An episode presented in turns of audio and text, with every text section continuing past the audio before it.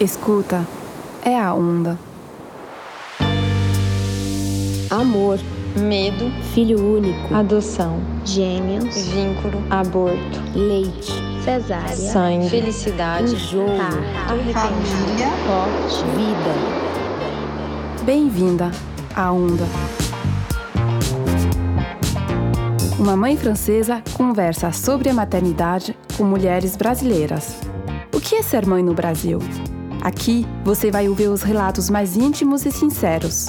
Mães de diferentes origens, cores, religiões vão falar sobre as suas experiências.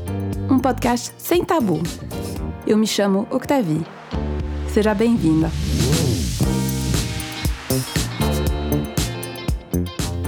Ser mãe de gêmeos e ter uma cesárea.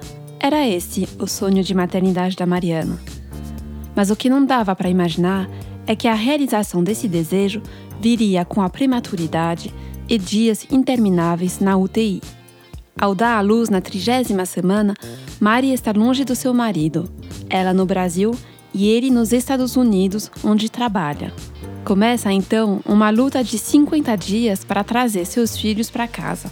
O corpo ainda dolorido e sem leite, Mari coloca toda a sua energia para extrair algumas gotas do precioso líquido.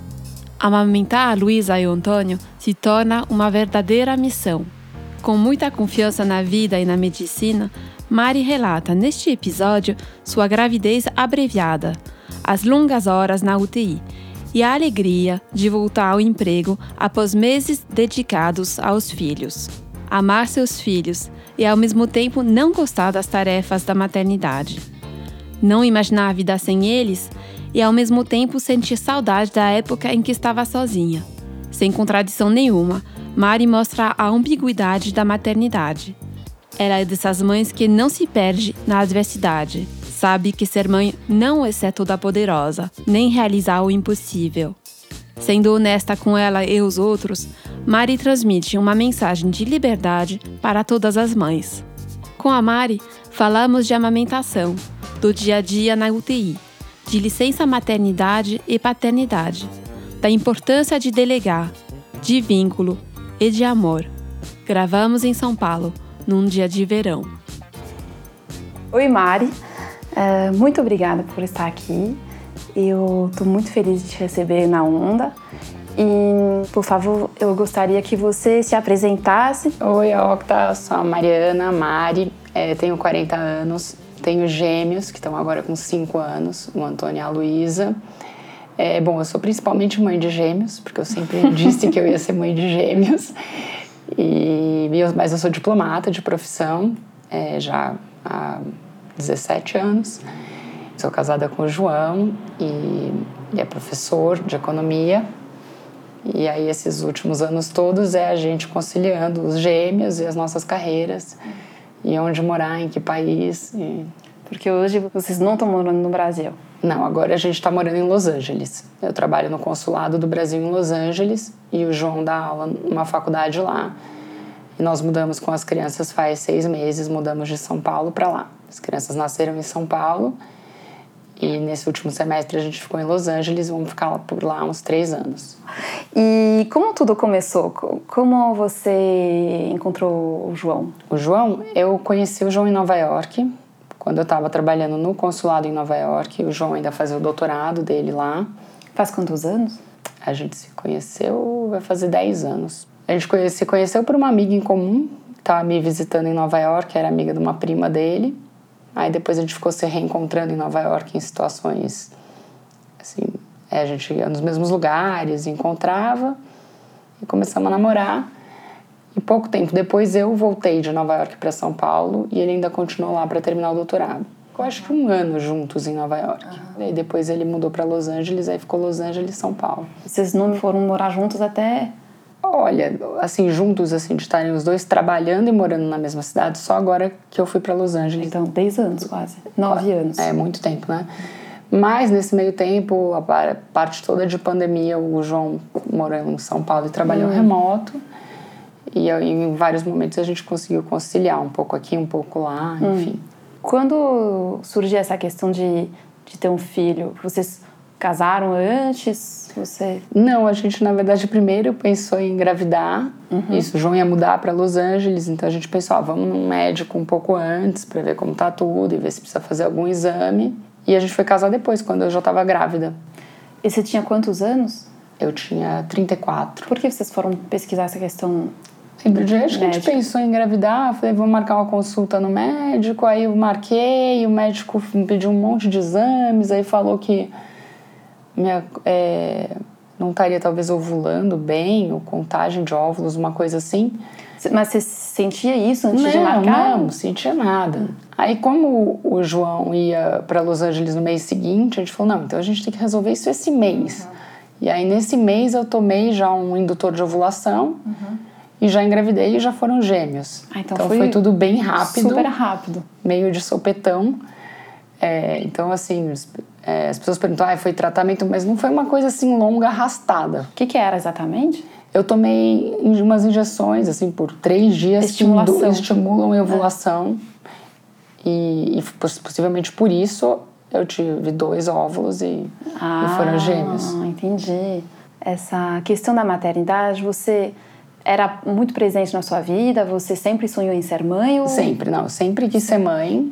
E, e eu sempre disse que eu ia ser mãe de gêmeos. Sério? Quem me conhece, assim, sabe que desde a criança eu falo, eu vou ter gêmeos. Eu sou a doida que sempre parou todo mundo com carrinho duplo na rua para perguntar como chama. Sempre quis. E é muito louco, porque eu não, eu não fiz não fiz um tratamento para ter gêmeos. Foi uma indicação médica totalmente. Eles me deram uma dose que eles disseram que era muito baixa de hormônio. Então nem era para ter sido gêmeos. E eu lembro de ainda pensar, nossa, nem acredito que eu tô tomando esse remédio, não vai ser para ter gêmeos. E aí, gêmeos. O seu problema, quer dizer, nem sei se tinha um problema. Ah, isso eu nunca vou saber, É, entendeu? é, não era muito foi. grave. É, eu tomei uma dose de remédio, nunca vou saber se não, se não tivesse tomado, teria engravidado, não teria, quanto teria demorado. Talvez A gente nunca teria vai também saber. gêmeos, né? Acho Porque a que sua é- vontade era tão Acho que era forte uma que sina, também o que desejo era- to- totalmente, é. Tem uma ideia de Não. onde vem esse Não desejo? sei, eu sempre achei que eu ia ter gêmeos, não sei, acho bonito, achava fofo, não sei. Se pra mim podia ser duas meninas, dois meninos, até porque eu sempre pensei que eu ia ter quatro, cinco filhos. Então eu pensava, ah, pode, posso começar por dois meninos, duas meninas, porque depois eu vou ter vários, não faz, pode começar, entendeu? E é louco porque eu não tomei o susto da gravidez de gêmeos. É isso, que todo mundo assusta, Todo né? mundo Que- assusta. Eu comprei um monte de livros sobre gravidez de gêmeos e os primeiros capítulos são assim: como você lidou com a notícia de que eram gêmeos. Eu Falei, gente, era óbvio, ia ter gêmeos. Pra gente ainda foi um pouquinho no susto, porque o primeiro ultrassom que eu fiz apareceu um e um mini outro saco gestacional que a médica do ultrassom falou: ah, não é nada. E eu, e eu falei: ai, não, já tô torcendo, vai ser gêmeos. Falei pro João.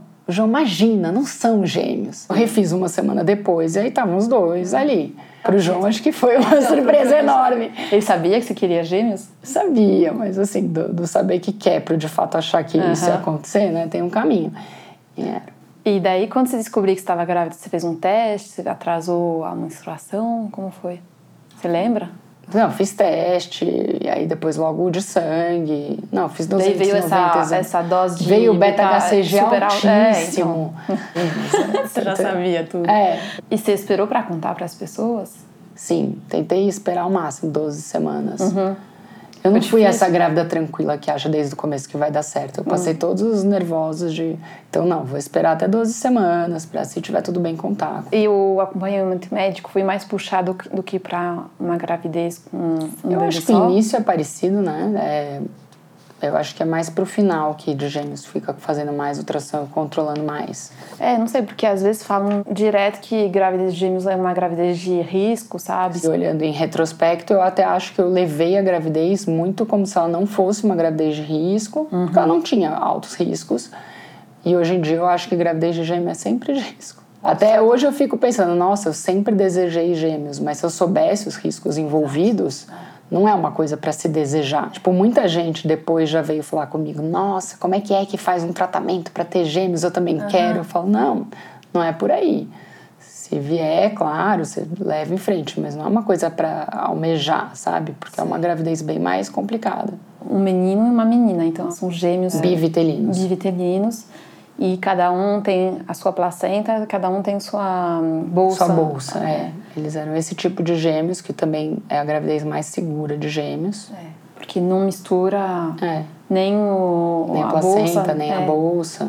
Mas enfim, aí estourou a bolsa do Antônio, foi por isso que eles foram prematuros. Ah, então até o, o parto que você falou que nasceram prematuro, como foi a gravidez? Você tava Eu tive muito sono, fiquei bem cansada, mas, mas assim, me sentindo bem. Eles nasceram com 30 semanas, então a gravidez nem foi muito longe. E acho que talvez da semana 25 até a 30 eu já estava achando muito cansativa e pesada a barriga, sabe? Me cansava, me doía. E às vezes eu fico pensando, nossa, acho que eu talvez não tivesse aguentado mais Até semanas, sabe? Tava bem puxado, é bem pesado mesmo. Eles nasceram super magros, eles nasceram com um quilo e meio cada, então somados é um bebê termo. Mas sei lá, tem duas bolsas, duas placentas. Mas eu achei bem puxado isso. Não, não adorei ficar grávida, achei bem cansativo. Mas emocionalmente você estava bem? Você continuou trabalhando? Continuei trabalhando. Normal? Não, trabalhando normal. Então era, tinha até também esse cansaço, né? Eles nasceram, sei lá, numa terça. Na sexta-feira eu fui numa consulta com o médico, falei, ó, eu acho que ele falou, ah, vamos pedir uma licença para você dar uma descansada. E aí logo depois eles nasceram. E você fez esses testes de sangue, toxoplasmose, que não sei se no Brasil Fiz, faz fiz muitos exames, eu fiz, eu fiz um esse genético que detecta algumas doenças, que em gêmeos não é totalmente preciso.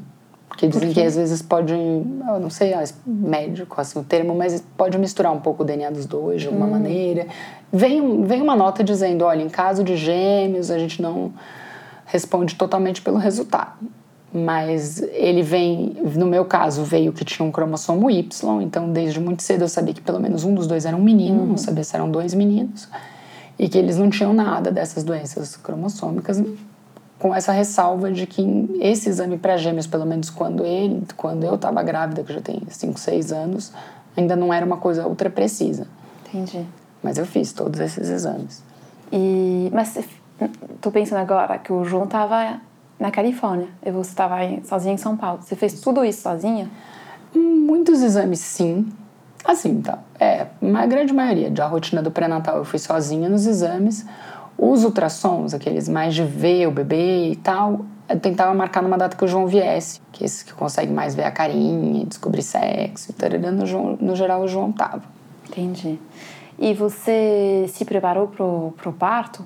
Quando chegou mais perto do sexto mês, né? Eu, eu sempre quis cesárea, eu nunca Ah, quis é? parto normal. Tenho meio medo de parto normal e nunca fiz questão, nunca quis. E aí, gêmeos, no geral, já é cesárea.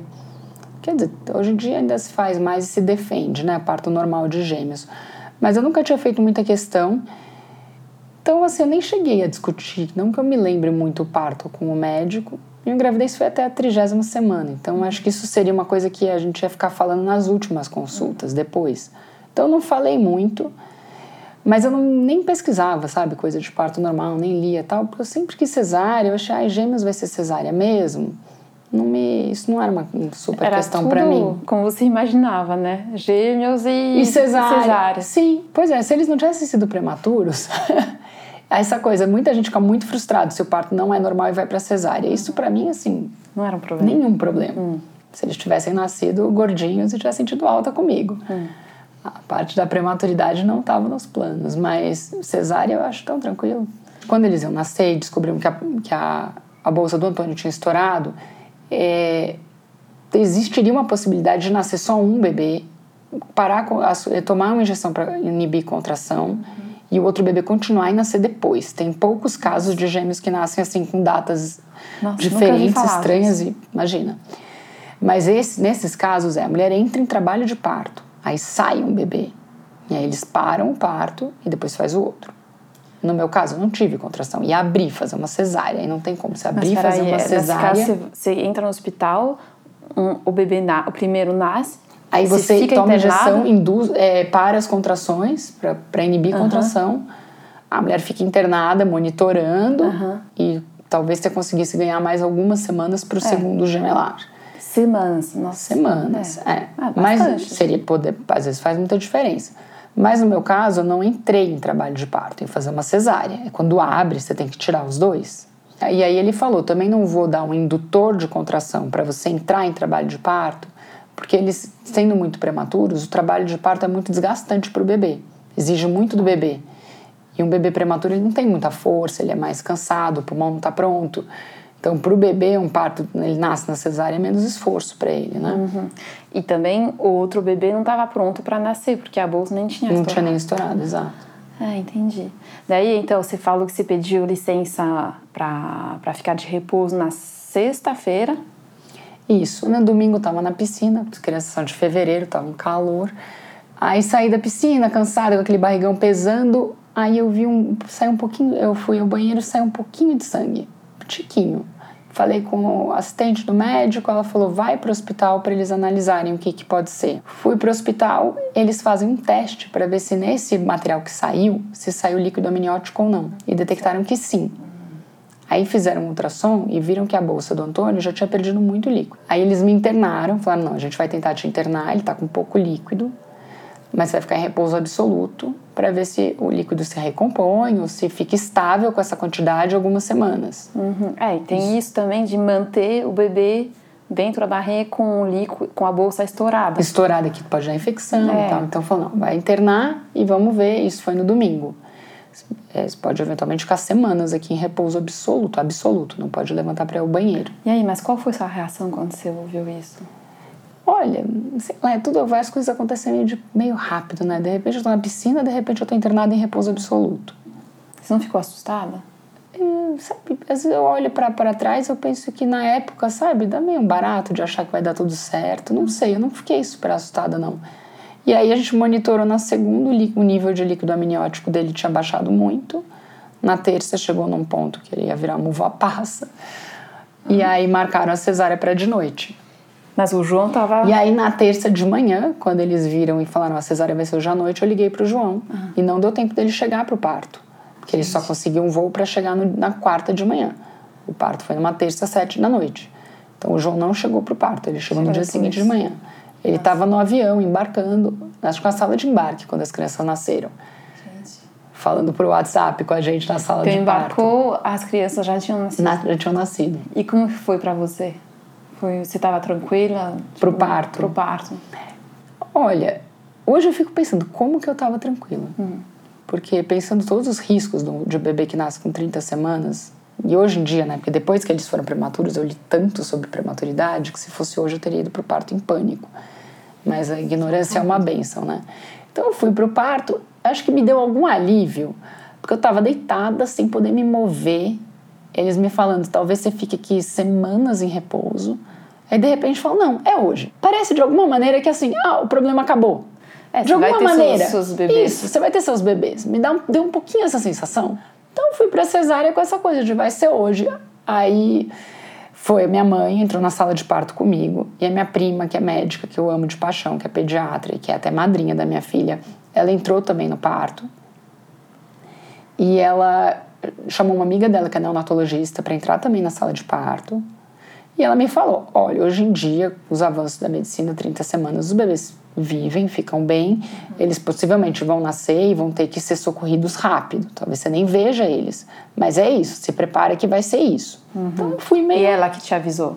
Os- Ela me falou. O, o médico. O médico não, o médico não falou, falou. nada. É. Vai ser hoje, sete da noite, a cesárea. Falou nada.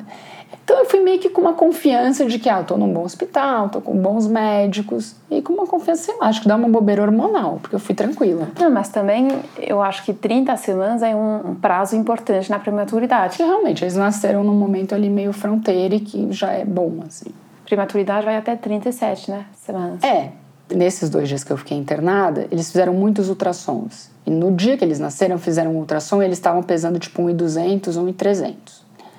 Fomos pro parto. Assim que eles nasceram, eles pesaram 1,5 kg, um, um, 1,500, outro 1,600, que era mais do que o ultrassom. E eu lembro que os médicos ficaram meio aliviados. Então o parto teve uma, uma nota positiva. A gente estava para aqui para tirar dois bebês de 1,2 kg e eles têm 1,600, que faz uma puta diferença num bebê pequenininho. E 1,5 kg é um marco em prematuro também, para várias coisas. Então ficou uma coisa assim, ah, tá bom, dentro do que a gente estava esperando, eles saíram bem. Entendi. Te mostraram os bebês? Muito rapidinho. Passaram o Antônio por mim, eu vi bem rápido. E a Luísa passou e o médico trouxe, como acho que ela era segunda, ele já estava meio terminando o parto, ele veio para eu dar um beijinho nela. Ela estava toda suja, eu fiquei meio com um nojinho. A minha mãe não titubeou, veio deu um beijo na cabeça dela, toda suja. e aí já levaram ela. E depois, aí coisas também que eu fui lendo depois. O Antônio nasceu com a pigar 5 e 6, que é uma pigar baixa, e na ficha dele do hospital diz reanimado em sala de parto. Sério? Mas você não viu, você Não vi. não lembra disso? Reanimação não é assim um desfibrilador, sei lá, acho que eles fizeram alguma coisinha, acho que ele não nasceu respirando tão bem. E a Luísa com a pigar 9 e 10. Então o dela foi tudo bem. Eles não foram entubados, né? Eles já foram para um oxigêniozinho que eles chamam de CPAP, que fica só no nariz, sem entubar. Então já foram direto e já seguiram para UTI. Porque hum, com 30 semanas o pulmão fica maduro. Não. O 30 semanas a gente se impressiona mais com o peso, porque eles são muito pequenos. Mas o pior é a parte pulmonar. Então eles vão Quando UTI eles- para ficar nos primeiros momentos é só tentando estabilizar a respiração. Então você não tem lembrança desse grito do bebê que sai da barriga para respirar. Os dois deram uma choradinha, mas não é um chorão, porque é um bebê bem pequenininho, né? Sim. Então eles mandaram eles para UTI, você ficou lá na sala de parto um Aí tempo. terminou, aí fui pra recuperação, aí subi pro bem? quarto. Eu fiquei bem, É. eu não passei mal. Tem gente que tem dor de cabeça, tontura com anestesia de cesárea, não, não tive. Subi pro quarto e aí eu fui ver os bebês só no dia seguinte de manhã. Eles nasceram às sete da da noite. Aí o que passa depois, né, entre recuperação de anestesia e tal, vira uma coisa meio nebulosa. No momento eu subi pro quarto, dormi, e o João ia chegar no dia seguinte de manhã. E aí eu fiquei esperando ele chegar pra gente ir pra UTI pra, pra ver os bebês na UTI. E quando você acordou depois do parto, quando o João chegou no hospital e que você foi ver eles pela primeira vez, você não tinha noção de tudo que significava estar no UTI? Prematuro, não. É. Não. Você viu eles? Eu acho você- que eu li algumas coisas sobre prematuro na gravidez, porque gravidez de gêmeos, mas não, você não sabe tudo. E você vai aprendendo as coisas ali na hora. E o que, que você sentiu quando você viu eles pela primeira vez na incubadora com o João? Olha, eles eram as menores coisas que eu já vi na minha vida. Ah, é. Pra- tá, tem bebês prematuros menores, mas bebê de um quilo e meio é minúsculo. Porque se a gente for pensar, um bebê, um bebê nascido a termo com 3 quilos e pouco é minúsculo. Então quando você vê, você fala, cara, é muito pequeno, é muito frágil. Dá muita aflição. Assim. Você não- Bem no começo eles falaram, ah, pode abrir a janelinha da incubadora e botar a mão. Mas dá medo, sabe? Conseguiu fazer isso? Não, aí eu pus, eu pus o primeiro dedo no Antônio, ele deu, tipo, acho que por reflexo, assim, uma mexida. Eu pensei, ai, coitado, acho que vai ver, doeu, sei lá, tão pequenininho, sabe? Aí quando ele veio pro meu colo, acho que quando eu tinha uns três dias, pô, você não consegue nem direito segurar, porque é tão pequenininho. Sonda, tá com o tubinho do oxigênio, é muito pequenininho. A gente brincava que ele era o bebê do decote, porque para entrar na UTI você precisa tirar sua roupa e ficar com o avental esterilizado do hospital.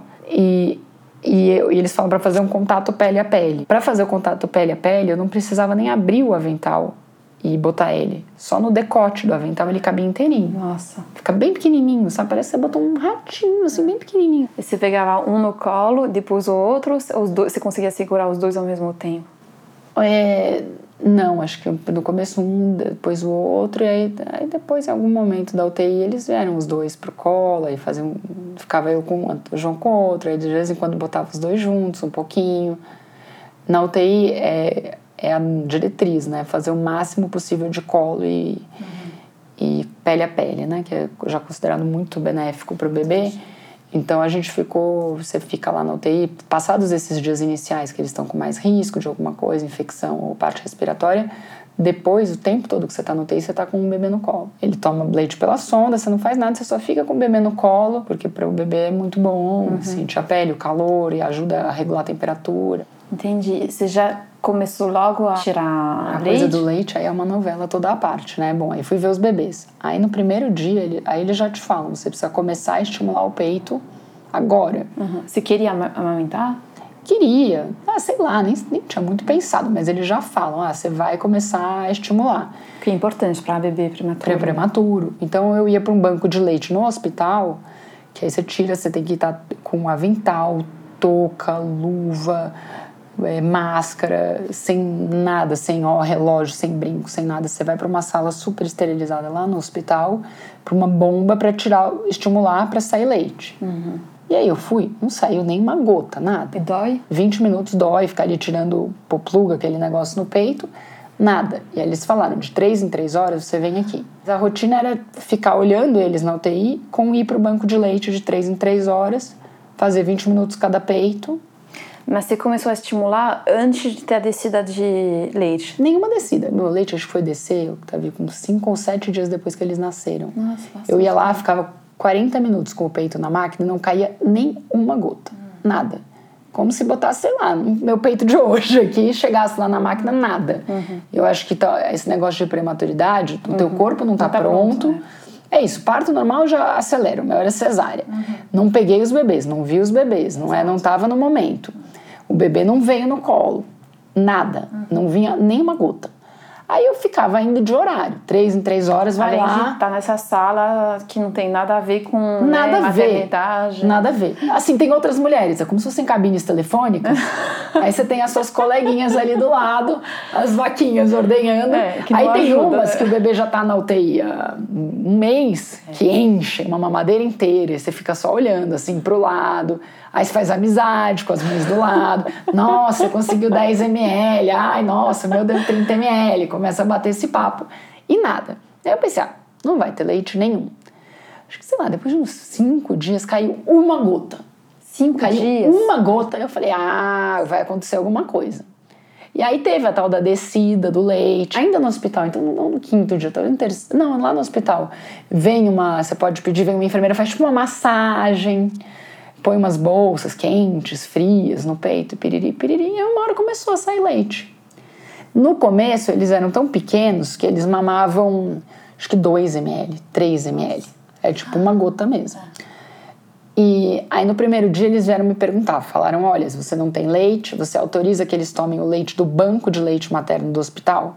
Aí eu, a pessoa dos anos, que cresceu nos anos 80 com HIV, falei, nossa, de jeito nenhum, como que eles vão tomar leite de um banco de leite? Pensei, falei, não vou autorizar.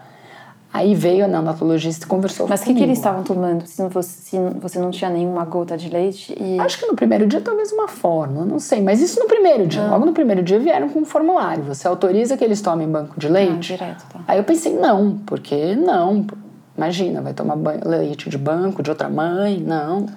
Aí a neonatologista veio e me falou que esses leites são super testados, a mãe é testada para todas as doenças, o leite é super pasteurizado e que para o prematuro é muito melhor ele tomar um leite humano do que uma fórmula. Porque o intestino não está pronto, a digestão é mais fácil, pelos benefícios do leite materno, para imunidade, para tudo, ela falou: é super seguro, pode dar o do banco. Aí eu autorizei. Então eles devem ter tomado, sei lá, em quatro dias 12 ml. E aí, aí eles começaram a tomar o meu, que era uma quantidade ridícula que saía. E aí é isso, você começa a tirar no banco e eles pasteurizam o seu leite e dão de horário para a criança pela sonda. Pasteurizam o seu até. É tudo. Olha, acho que o seu leite, se você tira, tem os horários fixos de você extrair no banco. Se é exatamente antes do horário da mamada, porque a mamada na UTI também é com horários fixos, aí ele toma fresco. Se é para a mamada seguinte, eles processam. A mamada de prematuro é uma coisa milimétrica, é como alimentar um hamster, entendeu? Eles tomam 3 ml de leite. Você viu como eles fazem?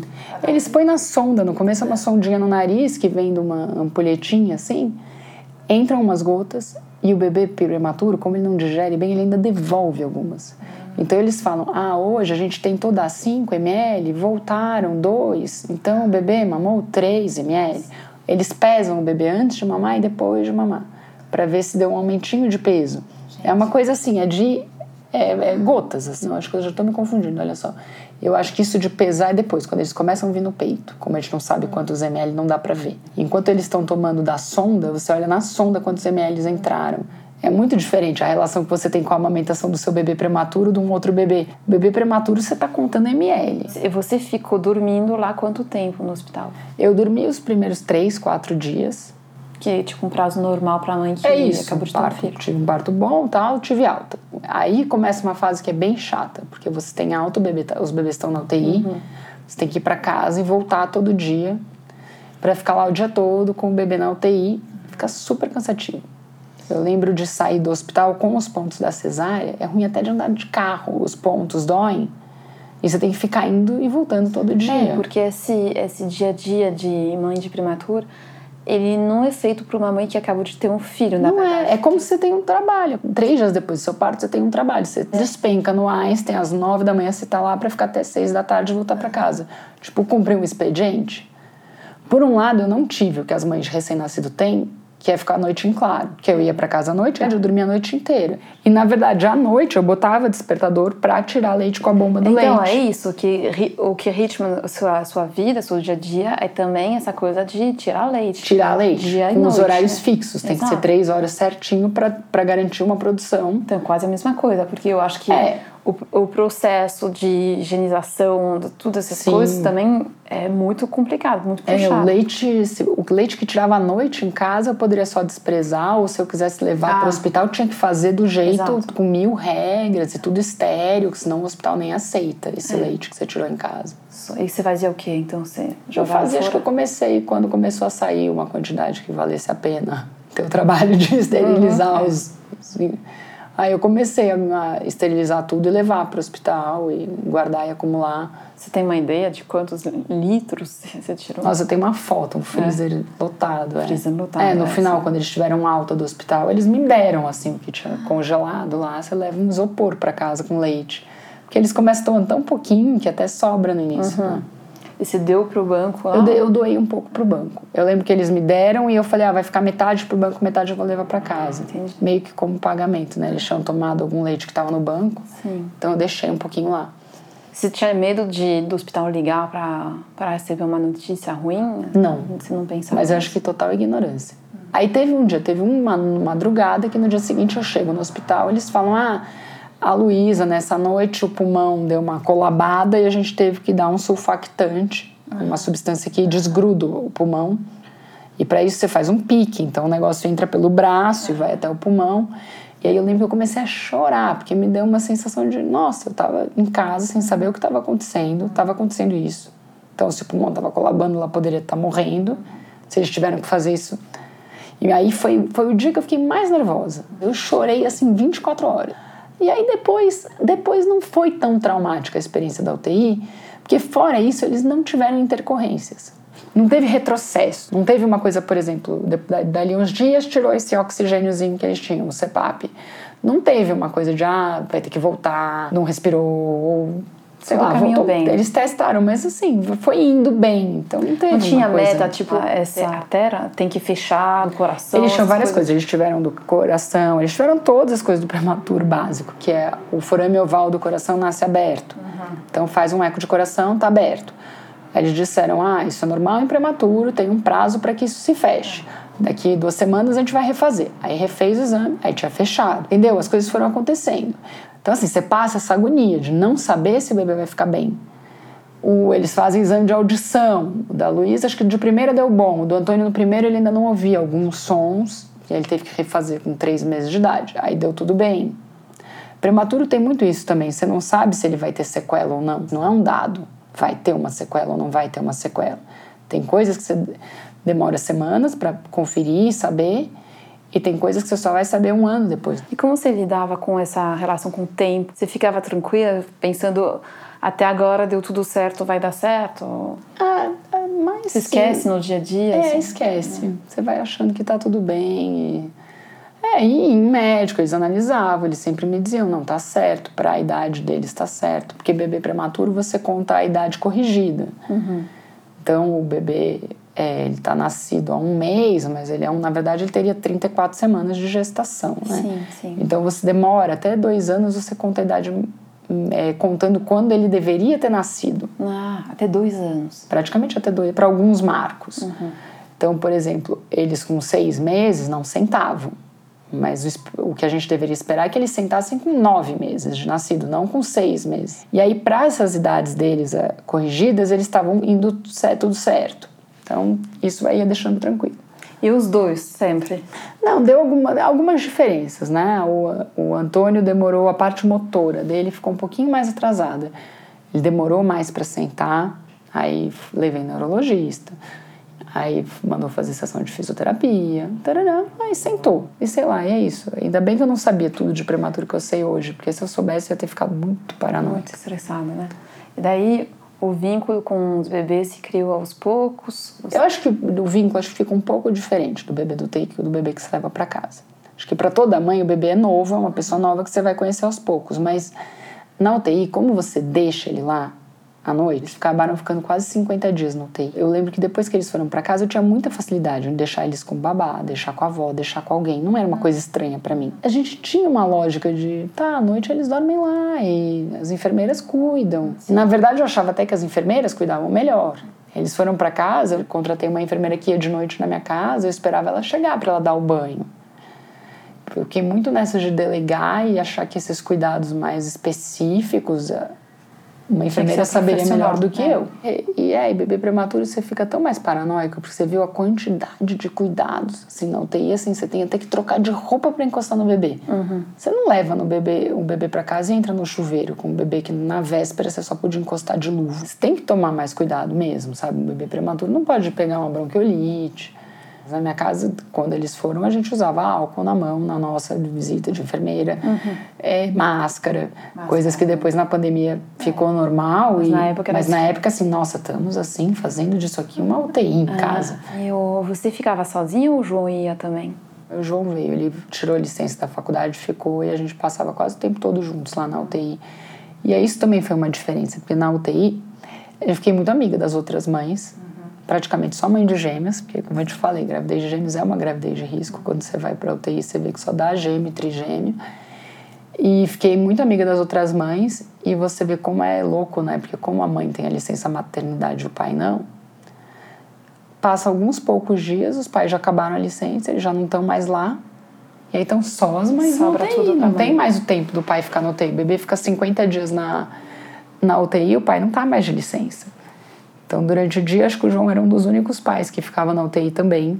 Quando eles estavam recém-nascidos, já tinha um projeto de lei para o período da UTI não contar para licença maternidade. Só contar depois, começar a contar depois da alta. E eu acho que passou agora recentemente. Na época deles não tinha passado ainda.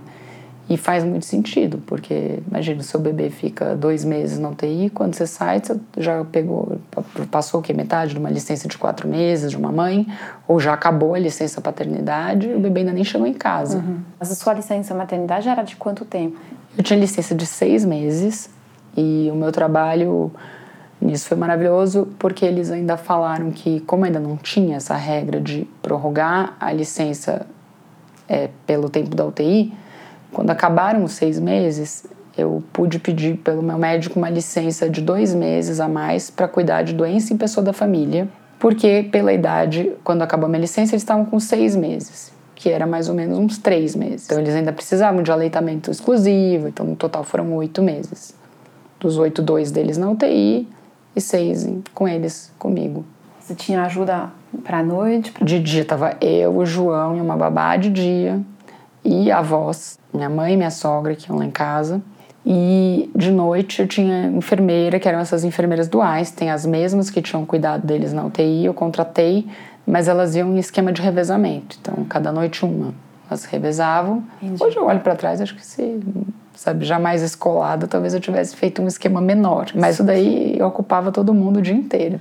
E você amamentava, tirava e botava na Nossa. mamadeira? Como você fazia? Uma alergia. O Antônio, como teve refluxo, ele não poderia tomar o meu leite na mamadeira, porque o leite materno é muito levinho, então ele tinha que tomar na mamadeira um leite anti-refluxo. Mas, como é bom receber o leite materno, ele tinha que vir no peito tomar um pouco de leite materno, porque no peito, pelo esforço de sugar, vem mais devagar e aí ele não teria o refluxo. Então ele vinha um pouquinho no peito e complementava com um leite artificial anti-refluxo. E a Luísa, ela não tinha direito força para mamar, fez fono, mas era muito boquinha pequenininha, mamava mal, precisava ganhar peso. Então, para facilitar, ela tomava só o meu leite, só que na mamadeira, é mais fácil para o bebê mamar. Então, acabou que a Luísa praticamente não foi no meu peito, mas ela quase só tomou leite materno na mamadeira. Mas era uma logística, entendeu? Todo tempo, esse tempo da licença maternidade era o dia inteiro. Fazendo mamadeira, tirando leite, esterilizando mamadeira. Eram 22 mamadeiras esterilizadas por dia na minha casa. Nossa! Aí eles ainda tinham essas coisas de retorno no oftalmologista, fazer de novo o exame do ouvido. Eles fizeram muitas dessas coisas. E quando você recomeçou a trabalhar, você parou de amamentar ou você continuou? No mesmo dia. assim. Então, eles nasceram em fevereiro, eu fui voltar a trabalhar em novembro. Em novembro já estava mais assim, mamava acho que uma, duas vezes no meu peito, o Antônio, o resto eu tirava, dava na mamadeira, já misturava com fórmula, já estava bem híbrido. Mas aí fui começar a trabalhar, já ficou várias horas sem mamar, não sei o que, já meio foi acabando, pô, parou. Ainda pensei, vou tentar trabalhar aí, tirar leite, não sei o quê. Mas não, já aproveitei e parei. Enfim, aí eu achei cansativo. E é isso, não era uma coisa só prazerosa. E considerei que, enfim, eles mamaram leite materno, entendeu? Eu fiz o tempo que deu. E acho Não, mas eu, como francês, tô falando que oito meses é muito, muito tempo. É, pra mãe francesa, né? Que as mães brasileiras hoje vão até É. dois anos ou mais. É, eu sei. Mas, enfim, mas Eu voltar a muito trabalhar e tirar leite é. Não, nossa é muito senhora, é muita confusão. Nossa, muito difícil. E quando você voltou a trabalhar, você estava bem fisicamente, emocionalmente? Ou você voltou a trabalhar e assim, você fala, nossa, saí de um túnel? Não, saí de um túnel, né? Mas eu gostei. Sair da licença maternidade e voltar pro trabalho é quase descansar, né? Chega no escritório, tô, aí no amamental já podia tomar um cafezinho, ver as notícias, começar a trabalhar. Eu, eu gostei, mas é isso, de- demora para reengrenar. Parece que você descolou do mundo, parece que você ficou cinco anos fora da vida e tá voltando, a memória é diferente. Hum, qual era o esquema? Eles ficavam com uma babá, você falou? Tinha uma babá para os dois? Nesse momento, quando eu voltei da licença, começou uma babá nova com a gente, que é quem tá com a gente até hoje. E aí, fazer uma menção à Júcia aqui, porque ela é maravilhosa. Deu muito certo com as crianças e foi super bom. Então, ela tá seguido com a gente, as crianças são bem apegadas a ela. Ela sempre foi muito legal com eles. Então você tinha total confiança, você estava voltando Sim. trabalhar bem. E você se sentiu realizada, assim, com, com o fato de, de ser mãe? Você Ah, se sim, sentiu eu super- gosto muito de ter os filhos. Eu sabia que era uma coisa que eu queria, que se eu não tivesse eu ia sentir muita falta. Então, pra mim, não, não, não, eu não concebo muito assim a ideia de não ter filho, sabe? Eu sei que muitas mulheres optam por não ter filho e que outras não têm por circunstâncias diversas, mas pra mim certamente teria feito muita falta na vida e eu não me sentiria completa. Assim, para mim eles são meio um sentido da vida. Eu brinco que assim, eu não gosto de nenhuma das tarefas. Eu não gosto de dar banho, eu não gosto de dar comida, eu não gosto de botar pra dormir, não gosto de sentar pra brincar, mas eu adoro ser mãe. Entendeu? Se fosse assim, só o entre tarefas, só a existência deles é que eu amo. Se alguém falar, passar qualquer um na minha frente e falar, ah, quer que eu dê banho? Tó, leva. e é bom também ter consciência disso e aceitar, porque muitas mães não aceitam e vivem uma, uma maternidade pesada porque acham que tem que fazer tudo, tem que gostar de tudo.